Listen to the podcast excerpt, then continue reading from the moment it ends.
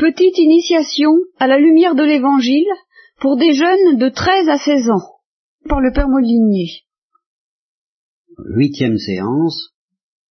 Euh, vous vous souvenez de ce que nous avons dit la dernière fois sur euh, l'âme miroir de Dieu, miroir de la lumière, miroir d'un soleil, qui est le soleil de justice, Jésus-Christ, et qui peut se trouver euh, brusquement, euh, discrètement, silencieusement, sans crier garde dans les ténèbres, dès que la lumière du soleil est, cachée par, euh, par n'importe quoi. Il y, a, plusieurs manières pour la, lumière du soleil d'être cachée. Il y a la poussière qui, qui, qui permet quand même au soleil d'éclairer l'âme, et puis il y a les ténèbres. Alors, je vais redire la même chose. D'abord, en employant d'autres mots que vous connaissez déjà, mais que vous allez rapprocher de ce que je vous ai dit là. Ce que je vous ai dit là, c'est clair au point de vue des images, n'est-ce pas? La lumière, les ténèbres, le miroir, le soleil. Bon, et bien quand il s'agit de l'âme, qui est un miroir spirituel, c'est pas un miroir matériel, le soleil, ça s'appelle l'état de grâce. Voilà. Alors ça, ça va vous donner d'abord déjà une idée sur le mot grâce. Qu'est-ce que c'est qu'une grâce? C'est un don de Dieu. Alors un don de Dieu, vous demandez à guérir d'une maladie, à réussir un examen, à faire un voyage que vous avez envie, Dieu vous l'accorde, les circonstances, ça, se passe bien, c'est une grâce. Et c'est vrai, vous remerciez Dieu de la grâce qui vous a fait. Voulez-vous me faire la grâce de venir déjeuner chez moi? Bon, eh bien, euh, c'est une grâce. Du moment que c'est un don gracieux, gratuit, qu'on n'est pas obligé de faire, c'est toujours une grâce. À chaque fois que on est dans le domaine où on n'est pas obligé. Si tu veux avoir euh, mon avis sur cette question, tu viens me voir. Ça, c'est pas une grâce. C'est si tu veux.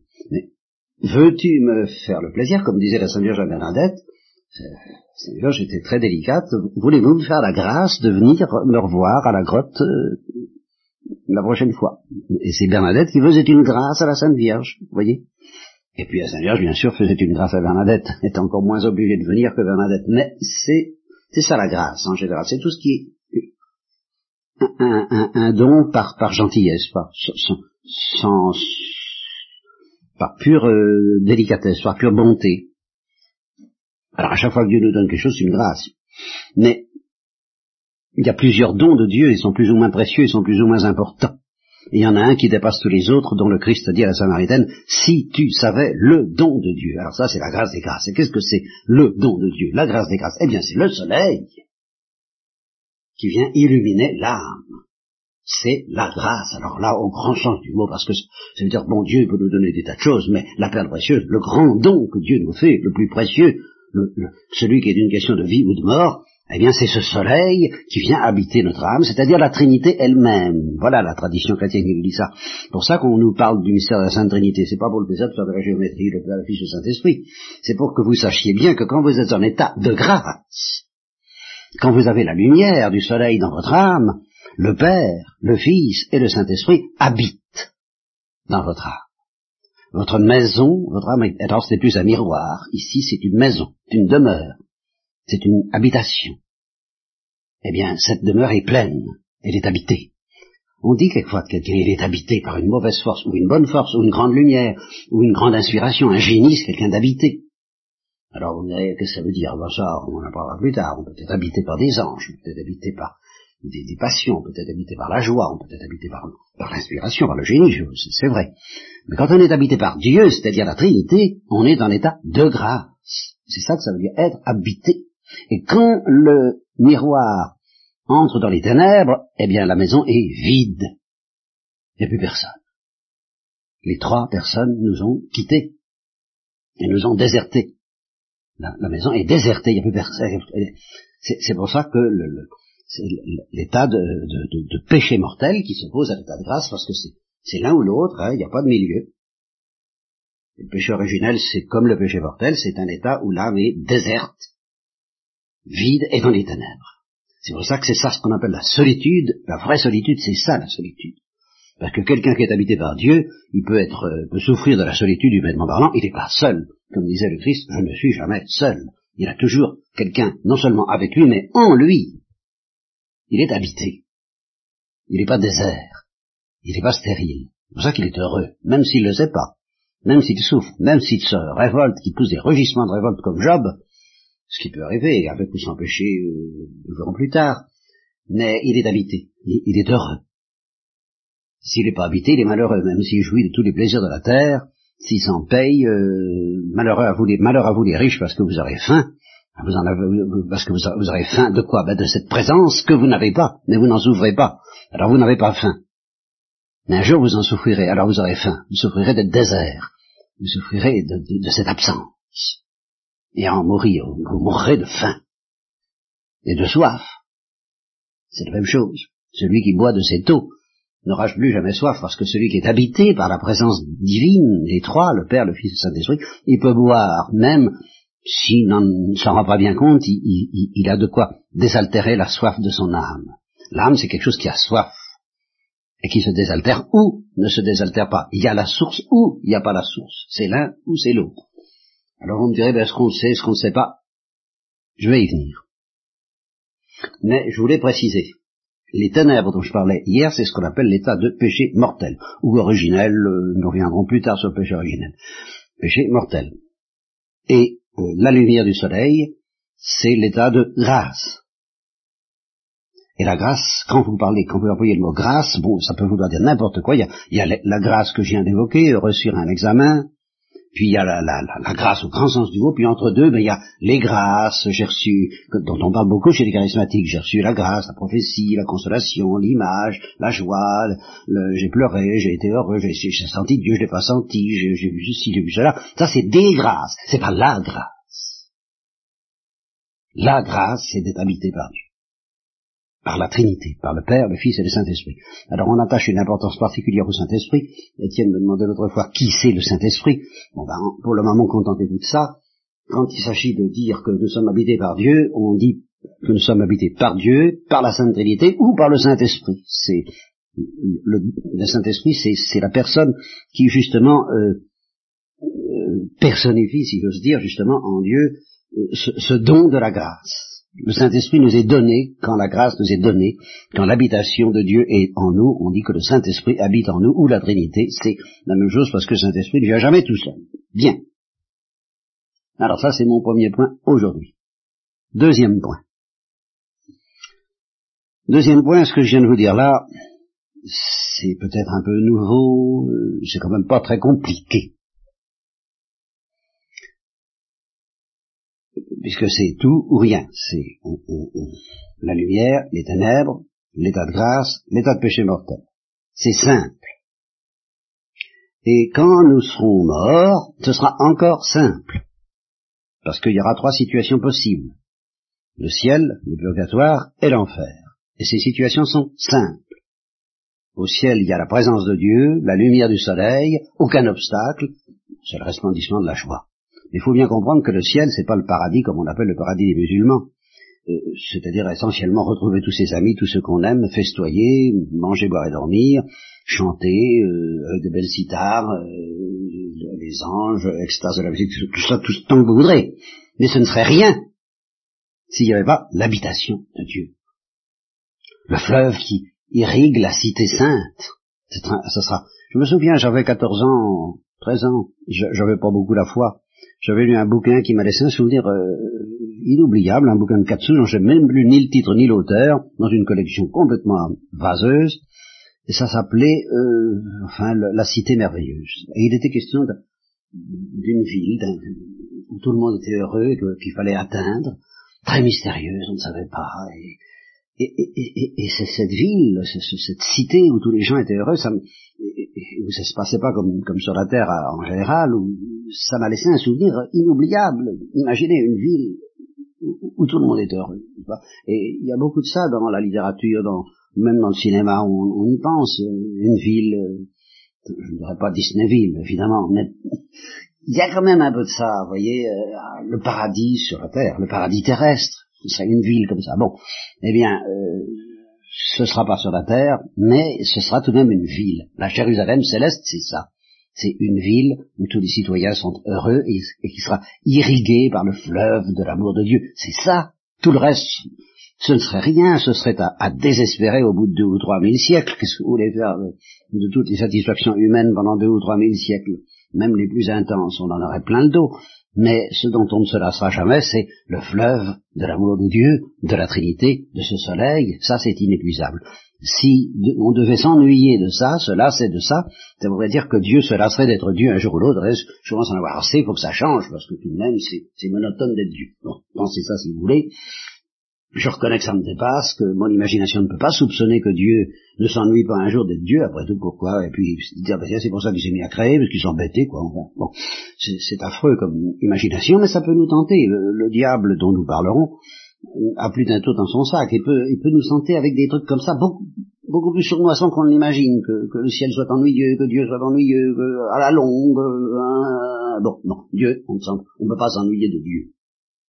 Mais il n'y a que Dieu dont on ne puisse pas s'ennuyer. Alors tout le reste, vous pouvez accumuler tout le reste. S'il n'y a pas ça, c'est mortel, c'est désespérant. C'est, à la limite, ce serait même l'enfer. Ce serait la désolation. Mais le ciel, c'est bon, ce fleuve brûlant et, rafraîchissant à la fois et inépuisable de la joie de Dieu. Bien. Bah, l'enfer, c'est le contraire, évidemment. C'est le désert, c'est le froid, malgré le feu de l'enfer, c'est le froid de la solitude, des ténèbres, de l'absence de Dieu.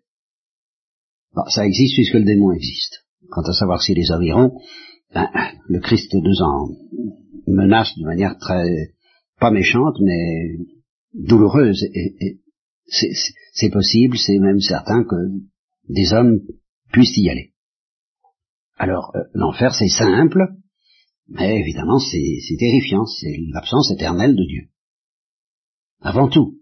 Le reste, presque, presque secondaire, tout, le reste qu'on peut imaginer, la, colère, la haine, la jalousie, euh, le, feu, les horreurs qu'on peut imaginer, que les camps de concentration peuvent nous donner un soupçon, ce n'est rien à côté de l'absence de Dieu. Si on pouvait euh, et ce sera le purgatoire, justement. Le purgatoire, ce sera tout ce qu'on imagine de l'enfer, mais avec la présence de Dieu. C'est ça le purgatoire. C'est pour ça que c'est plus compliqué le purgatoire. C'est déjà un petit peu plus compliqué le purgatoire. Parce que c'est quand même la, la, la, la joie, la, présence de Dieu, toutes les âmes du purgatoire sont des saintes, elles sont habitées par Dieu, par le fleuve de la joie de Dieu, par la, Trinité, par le soleil. Mais alors il y a eu tellement de poussière tellement de crasse, tellement de, de, de saleté, d'obstacles, que les âmes ont laissé s'accumuler par leur faute sur la terre, qu'il faut que ça soit nettoyé. Et euh, ça ne peut pas être une faible douleur. Pourquoi? Ah, Pour une raison très simple que vous allez imaginer facilement, les âmes du purgatoire sont certaines d'être sauvées. Elles sont déjà la, joie de Dieu, au fond d'elles-mêmes. Elles ont déjà la charité elles sont déjà brûlantes de l'amour de Dieu et elles sont sûres d'aller au ciel. Alors, imaginez qu'en plus de ça, elles souffrent modérément. Bon, on s'occuperait pas beaucoup d'elles, hein. on s'en inquiéterait pas. On, prierait les âmes on ne prierait pas pour elles. Si on prie pour elles, c'est que quand même, leur souffrance n'est pas banale, sans, sans pas Elles, ne risquent plus de se perdre. Nous, nous le risquons. Oh, ben alors là, hein, euh, euh, euh, et, oui, seulement elles souffrent terriblement. C'est mystérieux, mais c'est comme ça. Parce que la saleté, c'est quand même quelque chose. Les obstacles, la, poussière, cette couche abominable de poussière qui, ne peut pas supporter, qui, qui, qui est, un la, la, lumière, qui est révulsive, qui est, allergique à la lumière de Dieu malgré tout, et que, et que les âmes du purgatoire portent encore en elles, et que nous laissons s'accumuler sur la terre, alors là, euh, ça fait vraiment très mal quand il faut l'enlever. Euh, beaucoup plus mal que sur la terre en tout cas. Bon, alors sur la terre. Là, sur la Terre, c'est beaucoup plus compliqué. C'est mon troisième point. Ça, je vous ai, ça sont des données simples. Il faut que je vous les oubliez jamais, parce que malgré tout, au total, les choses sont simples d'une certaine façon sur la Terre. Parce que tout homme est en état de grâce ou en état de péché mortel. Ça, ça reste au couteau. Vous n'avez pas à juger ni à savoir, et lui-même ne sait pas, toujours, en tout cas, il ne sait jamais avec certitude, une certitude absolue, et quelquefois il ne sait pas du tout s'il est dans l'état de grâce ou dans l'état de péché mortel, ça c'est une autre question. Mais ce qui est certain, c'est que c'est l'un ou l'autre. C'est pas l'entre-deux. Et même quand quelqu'un dort, d'un bon sommeil, eh bien, pendant son sommeil, il est en état de grâce ou en état de péché mortel. C'est pas, il, ne fait rien de mal, il, ne fait rien de bien, mais son état est bon ou il est mauvais. Ça, c'est simple. Alors, ce qui n'est pas simple, c'est de vivre euh, sur la terre dans cette situation parce que d'abord, elle n'est pas stable.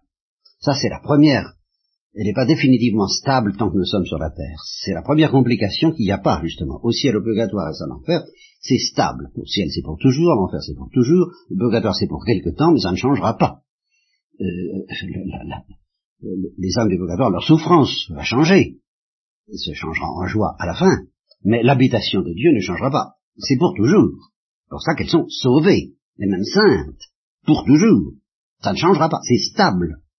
Sur terre, c'est pas stable c'est plus ou moins stable, mais ça n'est jamais tout à fait stable, ça n'est pas fixe, de manière définitive tant que nous sommes sur la terre. C'est pour ça que c'est à la fois consolant et redoutable. C'est consolant si on est pécheur, c'est redoutable si on aime Dieu, parce qu'on a peur de perdre cet amour. Alors, pour vous consoler ou vous inquiéter, c'est tout est à double tranchant sur la terre. C'est là, ça ne peut plus être aussi simple. Je vous dirais que chez les enfants, Contrairement à ce que pensent beaucoup de parents et beaucoup de gens, les enfants sont, dès qu'ils ont l'âge de raison, aussitôt en état de grâce ou en état de péché mortel. Ça, il n'y a pas de milieu là non plus. Qu'est-ce que ce serait un, acte humain, un acte libre, un acte qui fait plaisir à Dieu, si l'enfant n'était pas capable de dire non? C'est ça, ça fait plaisir à Dieu qu'il dise oui parce qu'il parce qu'il peut dire non. Donc, s'il dit non, il est un péché mortel. C'est, ça, c'est très possible. Par contre, ce qui est vrai, ce qui atténue beaucoup la gravité de la situation des enfants, c'est qu'ils changent plus facilement que les adultes. De même que nous, qui sommes des hommes, nous changeons alors que les anges ne peuvent plus changer. Parce que les anges sont, justement, et les âmes, ce qu'on appelle les âmes séparées. Après la mort, on ne peut plus changer. C'est stable, c'est fixe. Bon, nous, sur la terre, on est un peu du girouette. On est un peu du girouette. Et même les, les, les, vous et moi, on, est des girouettes par rapport aux anges. On peut changer. Mais malgré tout, euh, les enfants sont encore plus des girouettes que, que les adultes. Plus on grandit, plus euh, on s'approfondit. Même si on reste un esprit superficiel, eh bien, si on veut pas le savoir, si on vit d'une manière légère et bête, eh bien, on, est de plus en plus profondément bête. Il n'y a rien à faire. Si, si quelqu'un est irréfléchi, s'il veut pas se casser la tête, s'il veut être léger, nous allons y revenir euh, cette fois ou la prochaine fois, c'est un grand péché d'être léger. Eh bien, euh, un enfant de 8 ans qui est léger, c'est beaucoup moins grave qu'un homme de 40 ans, que vous voulez. Bon. Alors, euh, pourquoi c'est moins grave? Parce que ça peut changer plus facilement, c'est toujours la même chose. C'est toujours grave d'être léger, mais un enfant, bon, il est léger, d'accord, mais il peut changer. On, peut plus facilement qu'un adulte, justement, s'il n'a pas envie de se casser la tête, lui dire tu vas te casser la tête. Bon, bah, il, écoutera plus facilement. Vous, écoutez plus facilement que euh, vos parents. Ne vous y trompez pas. sauf si vos parents ont pris l'habitude d'écouter. Ah, ça, c'est autre chose. Alors, s'ils sont dans le bien, alors, euh, plus, plus, plus on, grandit, moins on change facilement. Voilà. Plus on s'approfondit, plus on se rapproche des anges.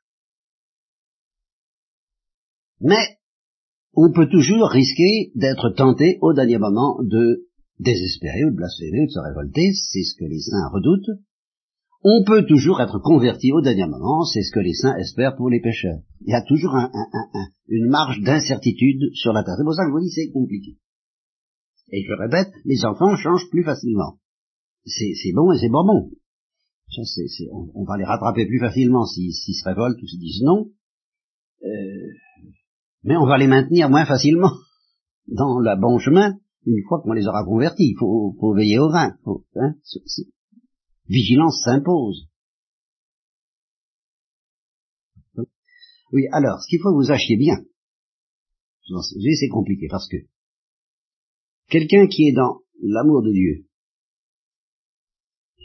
en état de grâce, habité par la, joie de Dieu, par la, même s'il ne le sait pas. Le démon ne cesse pas de rôder autour de lui pour voir s'il pourrait pas, ben, déjà mettre de la poussière, de plus, de plus en plus de poussière, pour étouffer cette lumière, pour obscurcir cette lumière, et puis peut-être provoquer le geste, la décision, car tout dépend d'une décision qui va faire basculer cette âme dans le péché mortel. La stabilité n'est pas absolue, mais euh, justement, en un sens, il n'y a jamais de repos au sens, euh, au sens du sommeil. Pour notre corps, oui, le repos nous est accordé. Pour notre psychisme, notre psychologie, oui, le repos nous est accordé. On peut prendre, on peut se détendre, on peut rigoler, on peut jouer, on peut être euh, plus penser aux grandes choses tout le temps, tout le temps. Non, ça c'est permis. Mais pour l'âme, il n'y a pas de repos. Comme il n'y en aura pas dans l'éternité, dès ici-bas, il n'y en a pas. À tout moment, Dieu et le démon sont là, qui veillent. Le démon pour nous entraîner dans le mal si on est dans le bien, c'est pour ça que c'est compliqué. On a beau être dans le bien, le démon, euh, on, peut, on peut être tellement sollicité par le démon et tellement écouter le démon malgré qu'on soit en état de grâce que on peut s'imaginer, les autres peuvent s'imaginer qu'on est dans le mal. Et si on est dans le mal, Dieu n'arrête pas lui non plus. Il vous laisse pas tranquille, il vous laisse pas dormir tranquillement. Sa miséricorde vous poursuit inlassablement. Vous n'êtes pas tranquille non plus, même si vous êtes dans le mal. Personne n'est tranquille, même s'il croit être tranquille. C'est pour ça que je vous dis c'est compliqué, et c'est ce que Dostoïevski dit, c'est la lutte du diable et de Dieu, et le champ de bataille, c'est le cœur de l'homme. Et ça, ça n'arrête pas de toute la vie, à tout instant. Et tous vos actes ont une portée bonne ou mauvaise. Tous. Ils vont dans le bon sens ou dans le mauvais sens, plus ou moins, mais tous. Alors ça, ça ne doit pas vous inquiéter, parce que si, si ce que je vous dis vous inquiète, c'est une bonne tactique du démon pour vous écarter de Dieu, ça. Vous inquiétez, ah, où en suis-je, etc. Bon, alors ça c'est un piège, ça fait partie des pièges que nous subissons.